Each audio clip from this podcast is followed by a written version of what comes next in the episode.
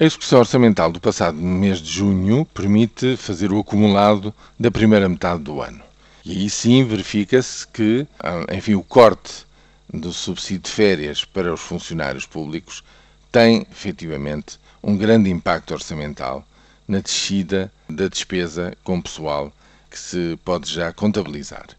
Prevê-se que essa medida continua a ter um forte impacto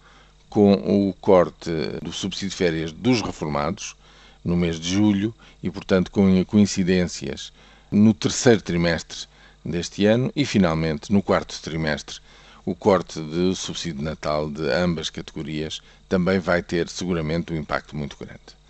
Não é a única medida do lado da despesa, mas é sem dúvida nenhuma a principal medida neste orçamento de 2012 como sabemos, é uma medida que não pode ser replicada, não pode ser repetida uh, nos próximos anos, o que significa que há aqui um, um problema muito sério com o qual se vai defrontar o Governo no próximo ano, ou melhor, na elaboração do próximo orçamento,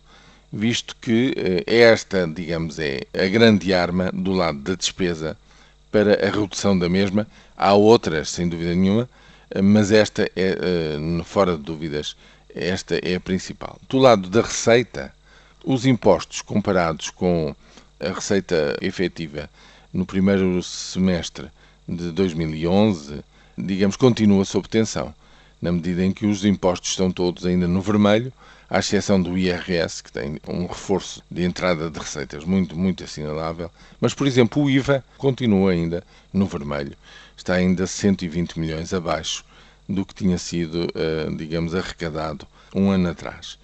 E, portanto, isto quer dizer que eh, a recessão económica continua a ter um efeito muito negativo, porventura até um pouco mais negativo do que aquilo que se pensava e que se tinha, digamos, projetado em termos orçamentais. Resumindo tudo isto,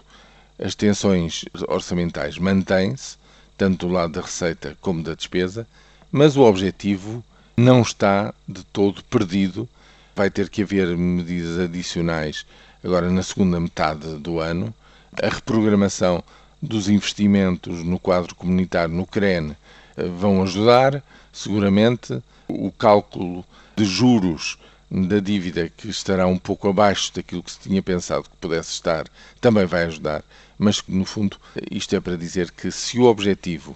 de redução do déficit para 4,5% neste ano agora parece mais plausível, sem dúvida nenhuma que as grandes medidas que foram postas em causa pelo Tribunal Constitucional levantam a questão de como será possível haver novas reduções para 3% no próximo ano 2013.